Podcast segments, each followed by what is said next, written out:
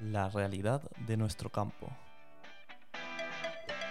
Muy buenas a todos y a todas. Aquí estamos una semana más. Bueno, aquí lo que tenemos que tener claro, tanto agricultores como ganaderos, es que tenemos que estar todos unidos para defender nuestro sector, ya que nadie mira por nosotros.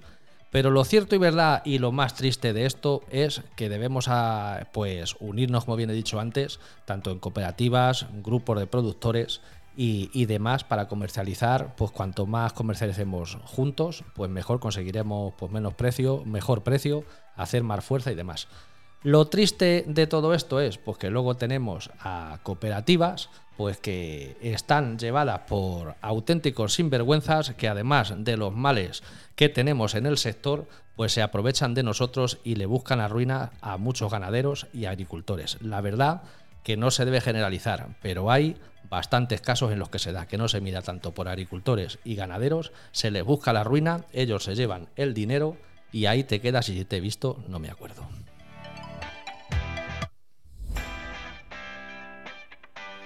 La realidad de nuestro campo. Un podcast de José García de Mateos, Manuel Aguilar y Sebastián Marín. ¿Qué tal amigos? Bienvenidos, eh, feliz año a todos y hoy comenzamos eh, nuestra, la realidad de nuestro campo. Eh, José García de Mateos. Muy buenas. Muy buenos días, tardes, noches. Y déjame que saludo también a Manuel Aguilar, que creo que está por ahí, en Estepona. ¿Qué tal? Muy buenos días, tardes, noches. Muy buenos días, tardes, noches de Estepona. Bueno, antes de entrar en materia o en harina... Oiga, oiga, oiga, antes que nada, antes que nada, José, ¿el mensaje de hoy tiene nombre y apellidos o es en general? Tiene nombre y apellidos y ahora dentro de un rato con nuestro invitado conoceremos el nombre y apellidos. Vale, vale, vale. Es que es la impresión que me daba. Yo jamás he visto un comentario ambiguo tan directo a alguien. pues ahora después nos enteramos de quién, de quién habla. Esto es como el 1 3, ¿no? La tarjetita, y luego... hasta aquí puedo leer. Eh, hasta aquí puedo leer, eso es. Bueno, antes de nada, eh, y lo digo también por, por, vosotros. Mm, desde, la, desde la semana pasada eh, no podemos estar, de momento al menos, no sé si, es definitivo o no, semana. en YouTube. En YouTube. Eh, ¿Nos estaba siguiendo? Bueno, tampoco, pero bueno, ahí teníamos un, una, una treintena, una treintena de personas que, sí que nos venía siguiendo. No es, no hay que, no nos gustaría perderlas. Con lo cual, si sabemos, si tienen conocimiento, por favor, digan que no estamos en YouTube, pero seguimos estando en Spotify, seguimos estando en, en iBox, seguimos estando en Prime Music, en la, en la plataforma de Amazon, en, en, Apple Music. Bueno, y, me dejo, y, me dejo, alguna porque hay muchas. en YouTube seguimos trabajando, vamos a intentar mm, volver a estar pero de momento es que nos deja estar 10 minutitos y con 10 minutitos. Eh, no cubrimos nada más Aguilar, no, no, llegamos, no llegamos ni a la portada. Vamos, que no lo podemos intentar. Bueno, vamos a ver si lo solucionamos. Yo creo que debe de tener solución. Solución, porque la verdad que los problemas surgieron la semana pasada. No sé si habrá ha, habido, por lo visto, algún cambio y ha sido por lo que no se pudo colgar la semana pasada. Y esperemos que esta semana esté susanado y se pueda colgar. Porque el último programa me parece que se. Eh, ¿Cuándo lo grabamos? Después de. Después de sí, este año, ¿no? La semana pasada. y luego, eh, pues yo creo que ha sido con el. me da la que alguna condición ha cambiado. Creo yo. Pero bueno, la realidad es que no podemos estar. Porque otra opción que se. Feliz 2023. Feliz 2023. Digo que otra opción que sí se me está ocurriendo es emitirlo en directo a través de YouTube, que esa posibilidad sí que la podríamos, barajar. Se me está ocurriendo sobre la marcha. Bueno, vamos a ver para todo el próximo. Se andará. Todo se andará. Somos tercos. Y, y si no nos quieren en YouTube, estaremos en YouTube. Donde no, cuando menos nos quieran en un sitio, más vamos a estar. Bueno, dicho lo cual. Eh, Somos más tercos que las ovejas. Sí, sí.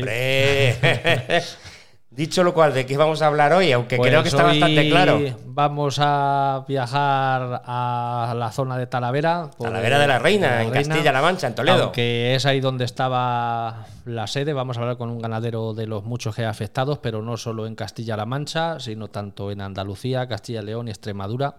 En una cooperativa de Caprino que empezó a andar hace ya unos años. La verdad que la idea en principio era maravillosa pero todo se ha convertido por un personaje, por, por llamarlo de alguna manera, pues en un, en un mal sueño.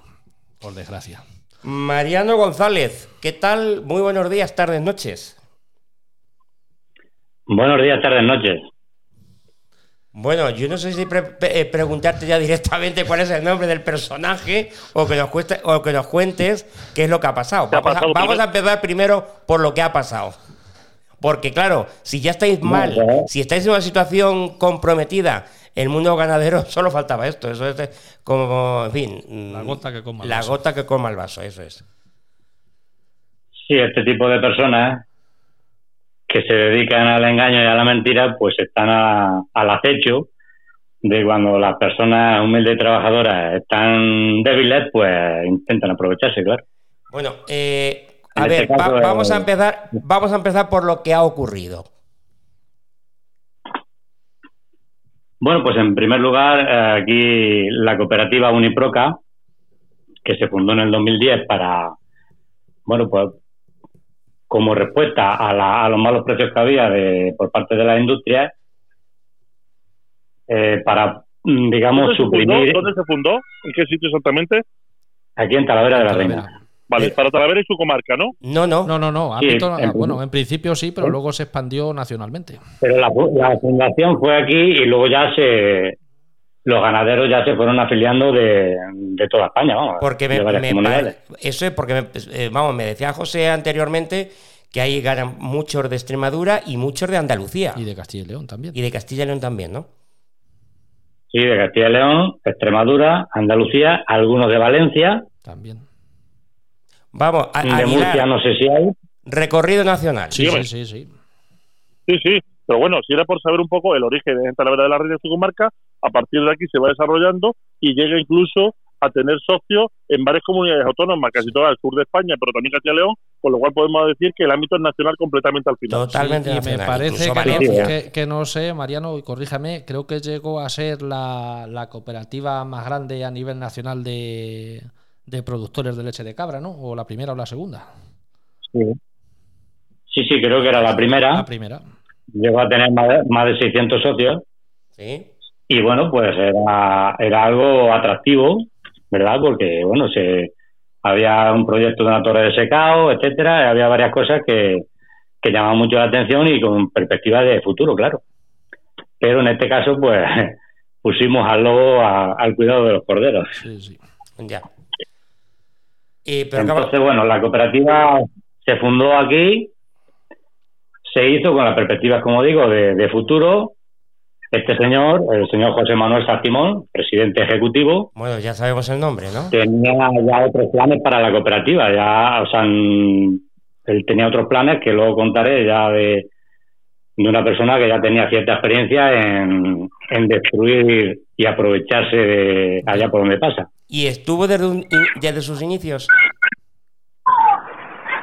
Sí, sí, fue, fue él, él el, el que ideó la, o sea, la idea la propuso él a los ganaderos, que él también era ganadero, era requisito imprescindible para, para ser miembro. para ser socio de la cooperativa. Vale, bueno, entonces, y la cooperativa ha ido funcionando Bueno, a pero él era director ejecutivo.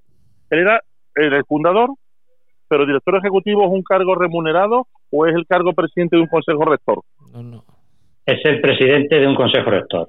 Vale, perfecto. Primero fue presidente a secas y luego ya en el 2014 creo fue, eh, nos pidió de que de que necesitaba ser ejecutivo porque eh, a la hora de pactar los precios, tal, en vez de pasarlo por el consejo rector, eh, se perdía mucho tiempo, se estaba perdiendo muchísimo dinero y bueno, pues nos engañó, ¿verdad? Y, y le dimos el poder de ejecutivo, Ya. que es el que quería para poder manipular mejor todavía a su antojo toda la cooperativa. Eh, Ya. Bueno, eh, y entonces, eh, ¿la cooperativa está funcionando bien o que sepáis hasta ahora o cómo ha sido? Cuéntanos cómo ha sido el, el proceso o la deriva.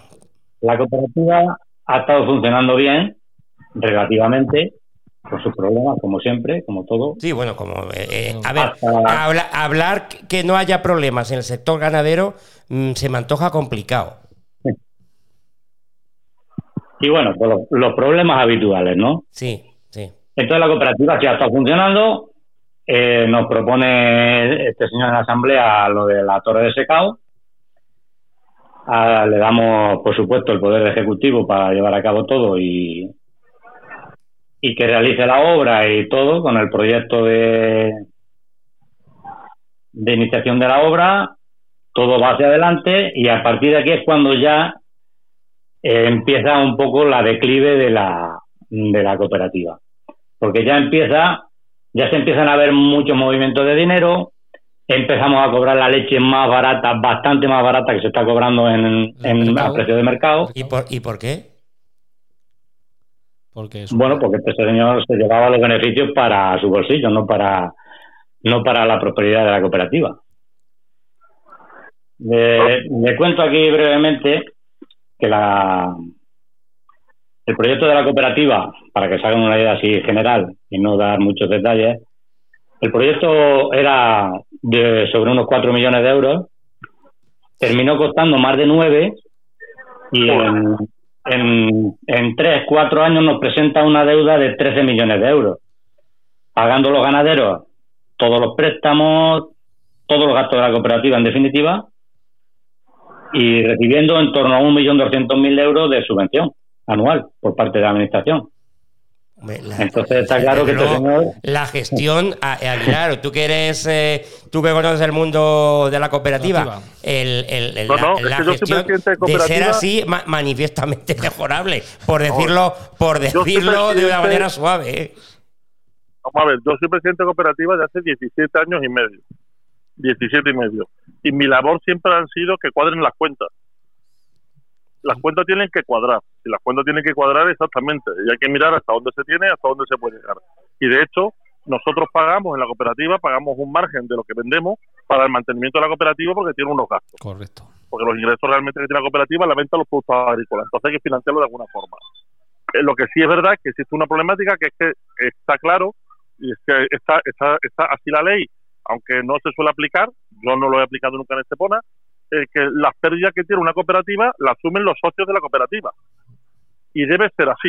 Eso es lo que marca la ley. Lo que sí es verdad es que nosotros hemos planteado que la cooperativa es la que tiene que sanear estas propias cuentas. Por eso está la gestión del directivo. Si resulta que el directivo, en vez de sanear las cuentas para afrontar los gastos desde la propia cooperativa, resulta que los genera y los carga a los socios, hace justamente es todo lo contrario de lo que debería hacer un buen gestor en una cooperativa. A ver, es que esto cualquier cosa menos bueno. Sí, sí. Eh, De, de ser Claro. así, de ser así, de lo, lo que, que yo- no hay por qué dudarlo tampoco, lo que nos está contando eh, No, no, no hay duda ninguna de no, no, no, no, eh, eh, Hay documentación. Hay documentación. Bueno, este es el resumen de la torre de secao, ¿no? De, que aquí ya, Del claro, pues ya era del- insoportable, ¿no? Del cuento, del ¿y cómo, cuento y chino. cómo explota todo, eh, Mariano? Ya por, porque nos cuentes Bueno, un pues poco el porque la torre se empieza en el 2014, en el 2014 se empiezan las obras y en el 2018 mm, seguimos todavía sin funcionar la torre de secao. En el 19 ya da funcionamiento, pero muy breve, o sea, simplemente para justificar. Él siempre ha dicho que, que ya había hecho más de 400 toneladas, no sabemos si será o no verdad, la cuestión está en que el mercado chino demandaba mucha leche en polvo, Estaba todo con vendido. este producto se multiplicaba el dinero y por supuesto había muchísimos beneficios. De hecho, él siempre ha prometido de que la torre de secao se pagaba sola y daba beneficios, Daba beneficios. que así debería de ser, con una buena gestión, por supuesto. Bueno, lo que pasa es que, Eh, para empezar, para empezar, yo hay una cosa que no entiendo, me van a permitir que me meta un poco en este tema, porque lo controlo algo directamente, es el tema de la desviación de, de las cuentas.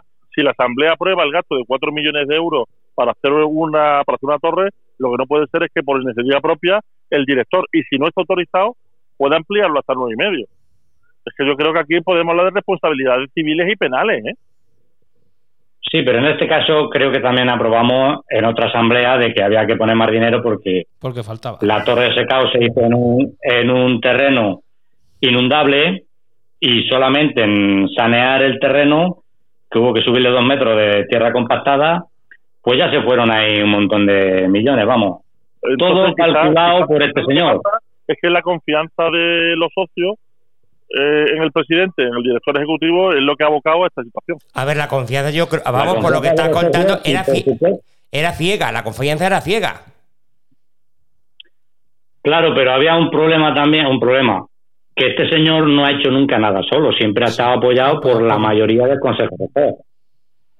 El Consejo Rector que siempre ha dado el apoyo incondicional a pesar de todos los errores y de todos los desmanes que ha habido con el dinero. Supuestamente estos señores tendrían algún tipo de beneficio, ya que sus explotaciones ganaderas estaban en pérdida y seguían dando el apoyo. Por lo tanto, creo que es de cajón el pensar que estos señores tenían beneficios de la cooperativa, beneficios individuales. Bueno. Eh, para que os hagáis una idea también, eh, las cuentas, este señor cuando ya en el 2019 ya se empieza a atar algunos hilos, pues se empieza a investigar y este señor, el señor José Manuel Santimón, ya venía de sacar a concurso otra empresa, ¿vale? Ah, Y venía con el, con el contable y con, y con la misma auditoría, ¿vale?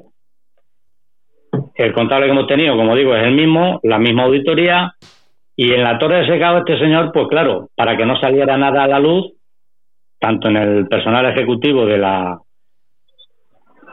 mm, todo el personal, todo, todo absolutamente el personal que estaba trabajando en la cooperativa era de su plena confianza. Algunos incluso no tenían ni, ni autoridad ni, ni competencia para el cargo que estaban desempeñando, pero como eran sus amigos, pues para que nada saliera a la luz, todo el tejemaneje. Porque este señor, cuando se empieza a portar leche a China, abre una empresa en China para que no quedara nada al azar. Y esto, claro, se ha ido sabiendo luego con, con el tiempo, a la, a la hora de investigarle. Pero, como digo, todo hermético, todo sin salir nada de allí hasta, hasta que ya se descubre todo.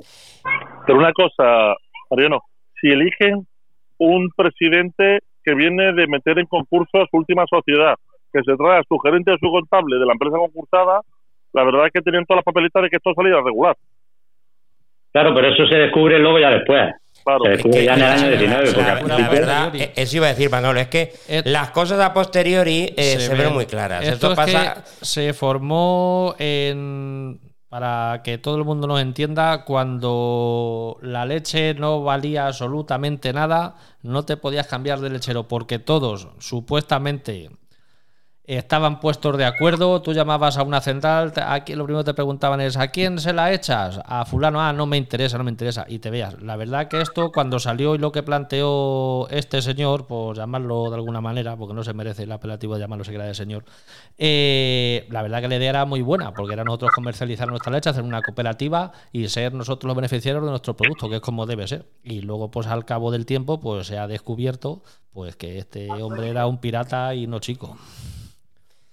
Claro, pero y él tenía una, una, una, una explotación, ¿verdad? Sí, sí, la Sí, sí, sigue era, teniendo, era- creo, y la sigue teniendo, me parece. imprescindible ser ganadero. Por, No, por eso daba más confianza, no porque era sospechoso, supuestamente pero, pero es verdad que si tiene una explotación, deja de ser sospechoso. Sí, sí, porque era el primero que tenía. Claro, no, no, claro, daba la confianza. Además, este señor, pues, es un, vamos a decir, un político, ¿no? Que sabe embaucar al más pintado. De hecho, este señor, pues, ya intentó hacer una cooperativa un par de años antes y, bueno, digamos que estaba esperando el momento para ver la debilidad de los ganaderos y poderse aprovechar. O sea, Correcto. estaba Es- fue, como un depredador esperando, digamos. llegó en el momento justo y preciso que estaba pues agonía. Llegó en el momento justo y preciso Sí, cuando todavía no había saltado, lo, eh, entiendo, su anterior. Exactamente, ha de saltar a todos sus antecedentes y, y todas Vale. esas cosas. Y, y una pregunta, di- dicho lo cual, eh, yo eh, no sé, Aguilar está de acuerdo, eh, porque yo, yo me estoy enterando pr- prácticamente en líneas generales, eh, hoy me estoy enterando de todo esto. Eh, cuando cobrabais la leche más barata que en otro, en- entiendo en que cualquier otra que central. en cualquier otra central no nos mosqueabais, no pr- Sí. protestabais, pregunto. la, la gente protestaba.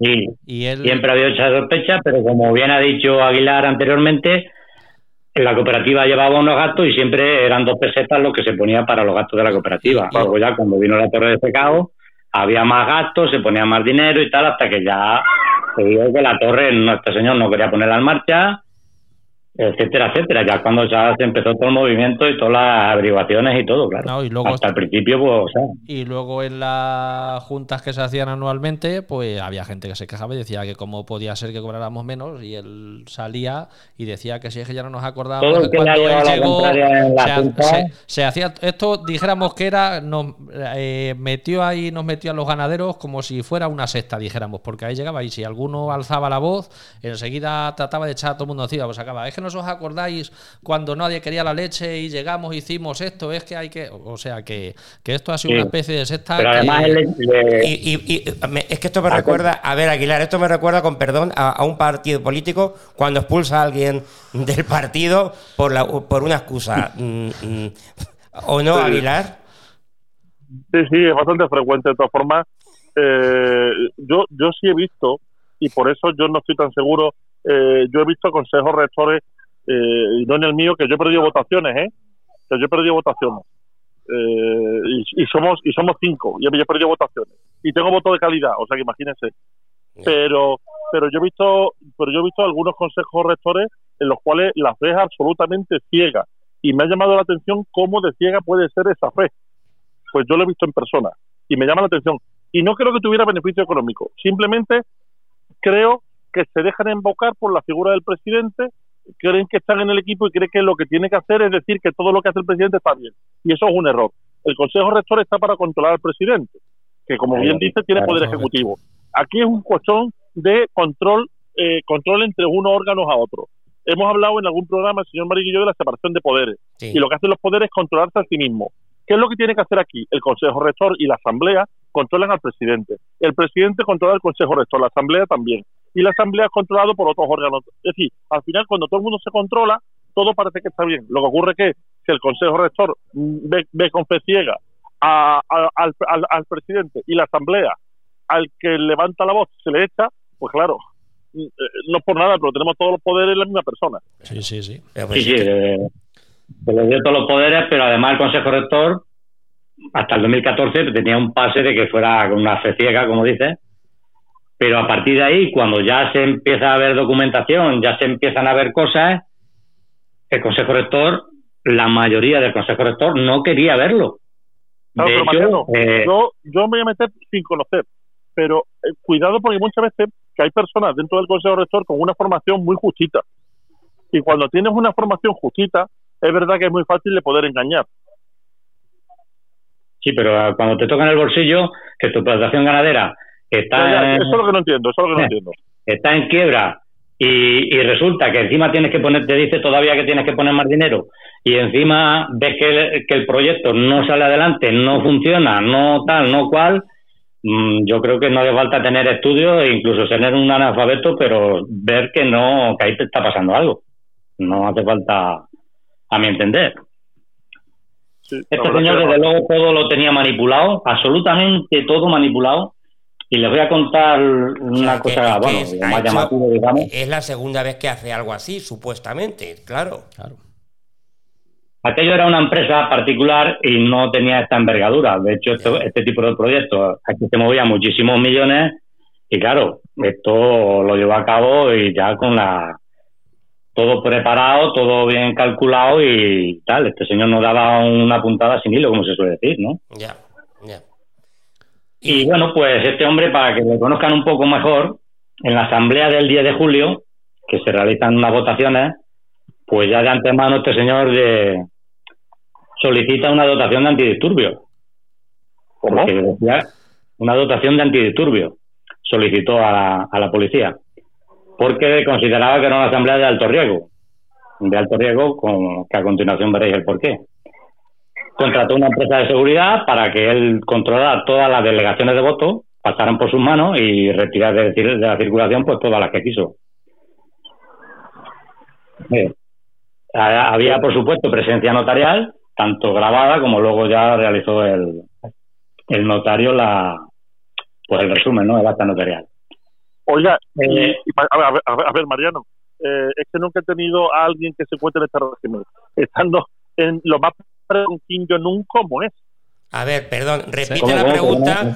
Es que se, ha- se te ha cortado, cortado. un momento, eh, Aguilar. Ah, perdón, perdón, sí, es que nunca he tenido tan, tan cerca a alguien que haya podido estar cerca de un personaje del estilo de Kim Jong-un, porque lo que me está contando es de la, de la dictadura absoluta de Corea del Norte. Sí, sí. Es decir, Sí, dictadura Pero, absoluta. pero no, no, ha- no- Eh, ahora Está hablando ahora de la, utilizar a los medios, a los, a los, a, vamos, a, los- a, a- a- a- lo que son los cuerpos de seguridad del Estado. Aguilar, pero es hablando que de eh, eh, eh, encima Perdón, no este sé. le falta, con perdón, me voy a perdonar la ironía, pero vamos, ser asesor de Pedro Sánchez, porque vamos.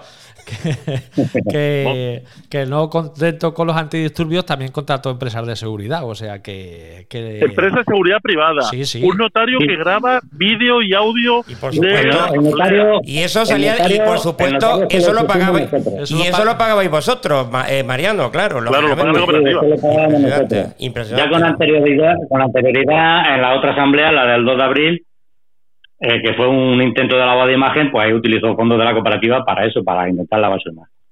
Pero dejadme que cuente porque en esta votación, antes de la votación, cuando ya al empezar la asamblea, se le solicita ver las delegaciones de voto, un ganadero lo solicita, y claro, no le queda más remedio que, que dejarle verlas. Entonces, de las primeras, el tomo de, las delegaciones, en la primera ya ve que la, la primera delegación estaba sin la fecha y sin el nombre del ganadero. Y sin la asamblea que era, si era extraordinaria, ordinaria y tal. O sea, eran mm, delegaciones en blanco para poderlas utilizar él en otras ocasiones. Cuando se le pilla, bueno, pues este señor, como todo el que se dedica a, esta- a esto en marrullerío, pues resulta de que ya sería allí el fisco padre, ¿no? Porque ya las delegaciones manipuladas y tal. Se le quitan las delegaciones, ya hay un revuelo de gente y este señor mm, simula una agresión. Dice que le han dado un rodillazo en la- estando sentado en la silla, que se queja allí, se duele, medio se echa al suelo porque no puede respirar, no sé qué, para allá, para acá, montando el número. Viene la policía, pues ya se la había llamado cuando empieza el alboroto. Se le toma declaración al ganadero este que supuestamente le había dado. En resumen, denuncia el presidente a este ganadero. Al cabo de año y medio así sale el juicio. Y como estaba todo grabado con del notario, pues evidentemente ese vídeo no, no reflejaba que le había tocado absolutamente nadie. Entonces no pudo demostrar nunca de que le había dado. Nadie le había dado para que vean hasta el punto que llega de simular una agresión cuando se le pilla las delegaciones de voto. O sea, arrastrándose de una forma, vamos, Pero, miserable. y, no, y, no, y, no, y, no, y, no, y no pensaron en un momento dado hacer en la asamblea, forzar de alguna forma una asamblea extraordinaria para destituir al Consejo Rector. Es que como siempre tenían mayoría, y además este señor tenía, porque la- a la hora de las delegaciones de voto, este señor, la mayoría las cogió a puerta cerrada. Iba a la zona de Extremadura, digamos de Plasencia, por poner un ejemplo, y alquilaba un restaurante a puerta cerrada y ahí los invitaba, pum, pum, pum, pum, y recogía todas las que quería. o sea que no, que de hecho en, esa, en esta asamblea al final la votación de las cuentas salió favorable a él. Entonces, hasta el punto de manipular al personal y, vamos, una- un personaje digno de admiración, vamos. Vamos, es que, es, es que este personaje de verdad que lo veo en la película Atrápame si puedes de Tom Hanks y Leonardo Di, del 2002. Es una persona, es decir, Aprove- yo no he visto una cosa igual. Aproveche para aproveche para promocionar nuestro por- espacio de cine, Aguilar. Por, por suerte, Sí, sí, nos Aguilar. vamos al cine, nos vamos al cine. Por, por- por suerte, Aguilar, no hay más personajes como este, porque ya con uno hay Oh, bastante. impresionante. Pero lo que. Claro. Vamos, pero, pero le vamos a digo decir que si ustedes se que- quieren ir al cine, pueden ver a esta película en el, en el estafador. Hay una cantidad de películas y aquí tienen una, se hacen ustedes socios de la cooperativa esta y le funciona igual. Luego, di- A ver, luego- nos reímos, dicen, nos reímos, reímos, pero que- nos reímos, pero luego dicen que la realidad No, no. supera la aficción y, Mariano, y es la Mariano, verdad. disculpa, José, discúlpanos. Si nos que- reímos, Dime, dime. no, no, si nos reímos porque la situación es complicadísima de creer el punto al que se puede llegar, Sí, pero la realidad supera la ficción. Sí. Lo hemos Pero visto siempre. digo- En la película Atrápame si puedes, que yo hago referencia, el personaje es un personaje real. Mm. Y todo lo que ocurre en esa película de Steven Spielberg de 2002 es una, es, son hechos reales que ocurrieron así. Lo que ocurre es que todo junto y visualmente del salón de tu casa, o en este caso, escuchando este podcast, suena extrañísimo. Sí, ¿Cómo sí. puede suceder? Pero que estas personas tienen el problema es que en este caso se lleva por delante el futuro o por lo menos el presente, de 600 familias, Sí, que es lo que no puede sí, ser. sí, sí. No, no le ha temblado el pulso a la hora de arruinar a cientos de familias Sí, sí. Claro. con tal de salir beneficiado. Eso Y, claro. eh, Pero que, una cosa, pero, ¿en qué- pero ¿en, porque qué te- como lo situación, contando, ¿en qué situación jurídica está? Pregunto. No, no, está en concurso de acreedores ya. Eh, eh, eh, está en Ya, concurso, ya la vale. cooperativa ya como tal no y, este señor tiene algún tipo de responsabilidad, no sé si, pregunto, mm, penal o civil o en fin. Responsabilidad la tiene el, el- el presidente y el consejo rector, claro, como en toda la cooperativa. Sí, ya, Los ya. socios, aparentemente, vamos, aparentemente, ya consultándolo con varios abogados, pues no tenemos ningún tipo de responsabilidad. No, no, no, me, refería al consejo rector, obviamente. ¿no? Ya, ya sé que vosotros sí, sí. no tenéis ningún tipo de responsabilidad, hombre, hasta, hasta ahí podíamos llegar. Y bueno, cuidado, pues- cuidado, cuidado que yo no estoy del todo seguro. Responsabilidades civiles y penales, por supuesto que no, que la tiene el Consejo Rector. Y el presidente está incluido dentro, está claro. Pero eh, sobre las deudas que tenga la cooperativa, no tengo tan claro si no hay responsabilidad por parte de los cooperativistas. Sí, las- bueno, según sí. la documentación que se ha aportado, como digo, a los abogados, pues todos han coincidido en que no tenemos responsabilidad. Y, y según. Llegado el Pero momento, porque pues, verá. más que encima tengan que pagar las que- cantidades Triste gracia. defraudadas. Claro. Triste.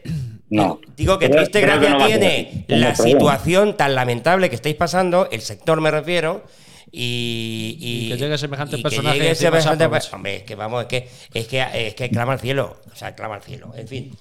Bueno, no sé si queréis, estamos terminando, Sí Mariano. quiero, sí quiero contar también aquí otras cosas importantes, pues la- que este señor nunca a todo el ganadero que viene echaba o se iba, como pasó al final, que nos fuimos varios ganaderos, bastante, aquí hay una denuncia de más de 30 ganaderos conjuntamente, pues el último mes no le pagaba, a pesar de que los que se fueron con anterioridad, algunos denunciaron y el juicio siempre le han ganado.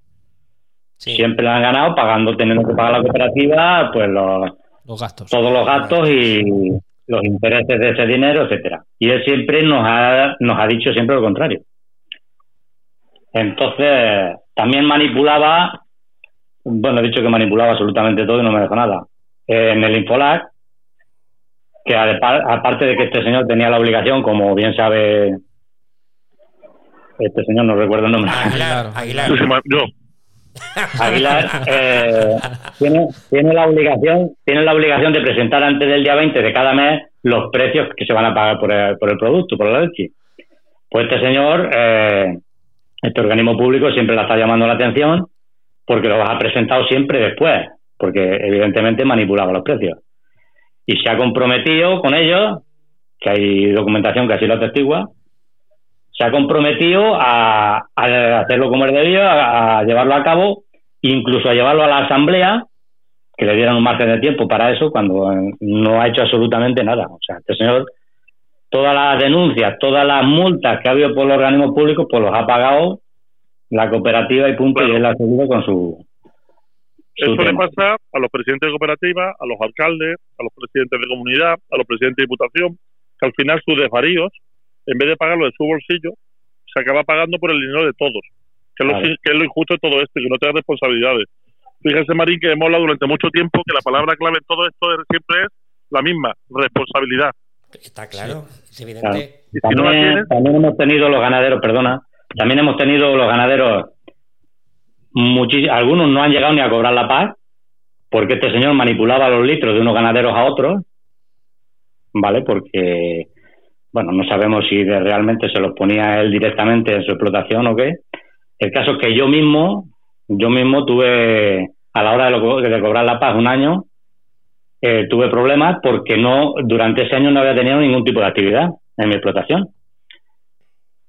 Y claro, tuve muchos problemas, por fin eh, la cooperativa lo solucionó, tuvo la voluntad de solucionarlo, porque bueno, ya me puse yo un poquito serio y, decidieron hacerlo, pero a otros no se lo hicieron. O sea, hasta el punto de encima cobrar la leche barata, todos los abusos que está llevando a cabo eh, contra los socios, encima a la hora de cobrar la paz que vaya y, no para cobrar la paz, no porque no ha tenido, no ha no te ha presentado los litros en el FEGA y no puede, no puedes cobrarla. Encima ese, ese punto a las costillas.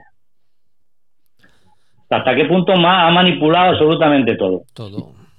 Y es que ha manipulado absolutamente todo y, y ha acabado con un gran proyecto que era ya no ámbito regional, sino ámbito nacional y, y como he dicho antes, pues Era un proyecto fabuloso, proyecto fabuloso porque todo el mundo, Sí. además teníamos bastante apoyo de administraciones y de todo, que te hay que decirlo. Bueno, que allí en la asamblea pues hemos llegado el político de turno pues allá a el meeting y ayudarnos y, y todas esas cosas y, y la verdad que era un proyecto maravilloso. ha ayudado mucho, y nadie ha puesto pega, o sea, todo, él, a él le ha ido so- todo rodado. Sí, sí. Es, él, el proyecto suyo personal que ha querido llevar a cabo lo ha salido perfecto.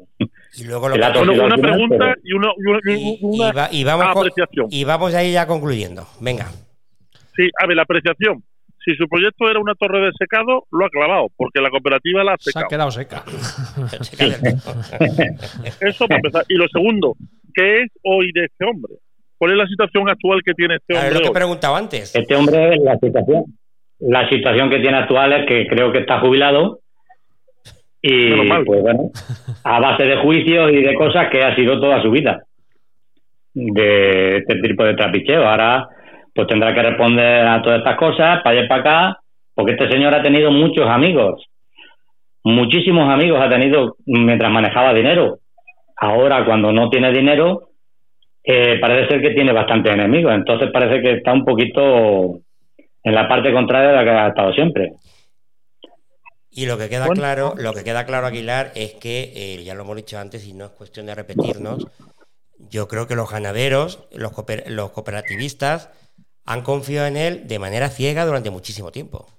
Luego quizá ya la Claro, cosa empezó sí, a sí. cambiar, pero, pero, pero de manera ciega, porque si no, desde el 2014... Claro, absolutamente.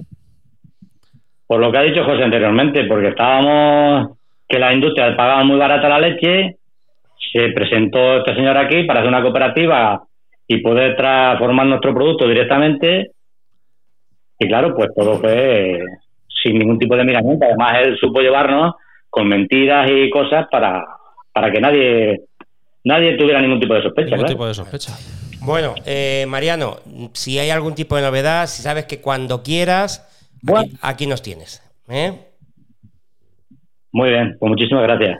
Gracias a ti, Mariano. y te Y voy a repetir que, si nosotros podemos, suficiente para que no vuelva a suceder. pues vamos a vamos a intentar, y- vamos a y intentarlo. hacer un llamamiento a la gente que está en cooperativas y que esto, pues que pues que estén pendientes y no vuelva a suceder lo que tristemente aquí Ha aquí ha sucedido. Aguilar, como presidente de una cooperativa, no sé cuál es tu conclusión. Bueno, pues la conclusión es que muchas veces, además de levantar la mano y de firmar las actas, hay que tener también ese tipo de control. Y la Asamblea tiene una función que es el control a los consejos rectores y a los presidentes, igual que el control que tiene el municipio sobre un alcalde, es exactamente el mismo. Y lo que tiene que hacer es que esto nos tengamos que vigilar lo uno al otro, es lo que hace que todo funcione bien, para evitar que personas tan tan tan tan infames como, como aquella que ha, que ha descrito hoy aquí Mariano, pues pueda tener el futuro de nuestra familia en sus manos y acabe cargándoselo de un plumazo. Yo creo que esto es cuestión de mirarlo todo y deben de ser los cooperativistas también los que en la Asamblea piden explicaciones a los consejos rectores sobre aquello que están decidiendo. Y luego hacer y luego hacer otro llamamiento, bueno, que se pongan en contacto si hay socios, porque hay mucha gente que, que ha denunciado, eh, porque son cantidades, pero hay mucha gente que no ha echado muchos eh, muchos litros, eh, se salieron de la cooperativa y tienen un capital pequeño, pues a lo mejor le deben 500, 600 euros, 1000 euros y esa gente no ha denunciado esta nada, pues que se pongan en contacto, pues bien con el programa, que ya los pondremos en contacto con la- el abogado que lleva el tema este, para que se apunte y se contabilice todos los ganaderos que haya afectados con, con cuantía económica que se le deba parte de, de la cooperativa. En fin, eh, como O decimos, con, o con Mariano también. con Mariano, como decimos, ya es complicada la situación de los ganaderos como para, Para encima aguantar esto. como para encima aguantar esto. Mariano, muchísimas gracias por estar con nosotros. Cuenta con nosotros cuando quieras. Vale, a vosotros, muchísimas gracias. Hasta Gracias, luego. Adiós, adiós. Hasta luego. La realidad de nuestro campo. Y hoy hemos llegado al final. E interesante y sorprendente el programa de hoy, Aguilar. Pues sí, completamente, porque si ya el sector es un sector castigado por todo, resulta que de dentro también somos capaces de, de bombardearnos nosotros mismos, pues yo creo que no tenemos que hacer mirar. Pero bastante. En fin, yo creo que es una buena, buena conclusión.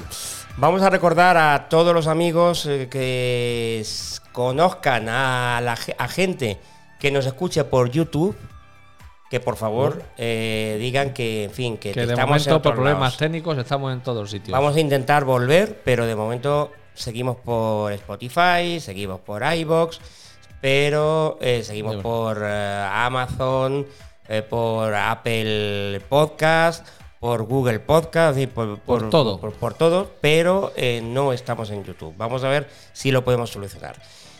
Aguilar, muchísimas gracias. Un abrazo muy fuerte, nos vemos. José, la próxima semana más. Hasta la próxima mejor. semana. Aquí nos vemos. Hasta luego. La realidad de nuestro campo.